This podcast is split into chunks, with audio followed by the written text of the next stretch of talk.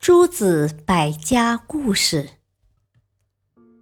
孟子拒见齐王。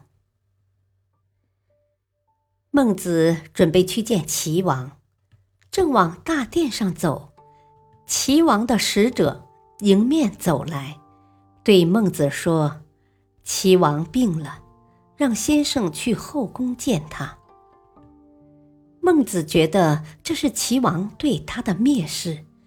便对使者说：“真是不巧，我突然觉得身体有些不舒服，还是以后再去见齐王吧。”说完，转身走了。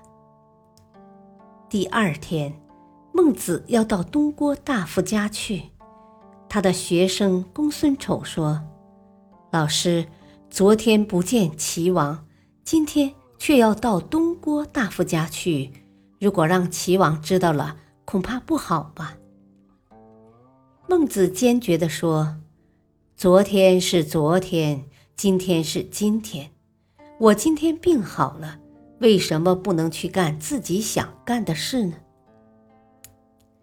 孟子刚走，齐王就派人来看望他。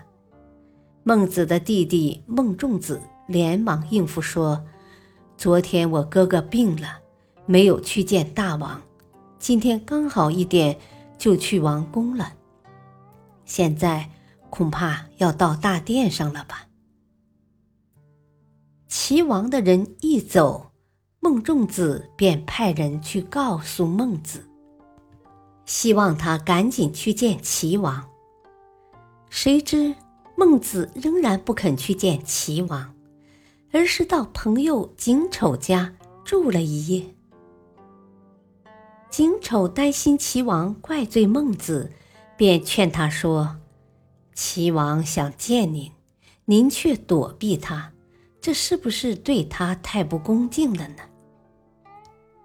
孟子说：“唉，齐王上下没有一个人拿仁义向齐王进言，这才是对他的不恭敬。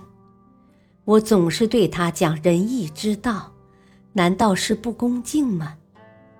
再说，齐王有他的爵位，我有我的仁义，这两样东西同等重要。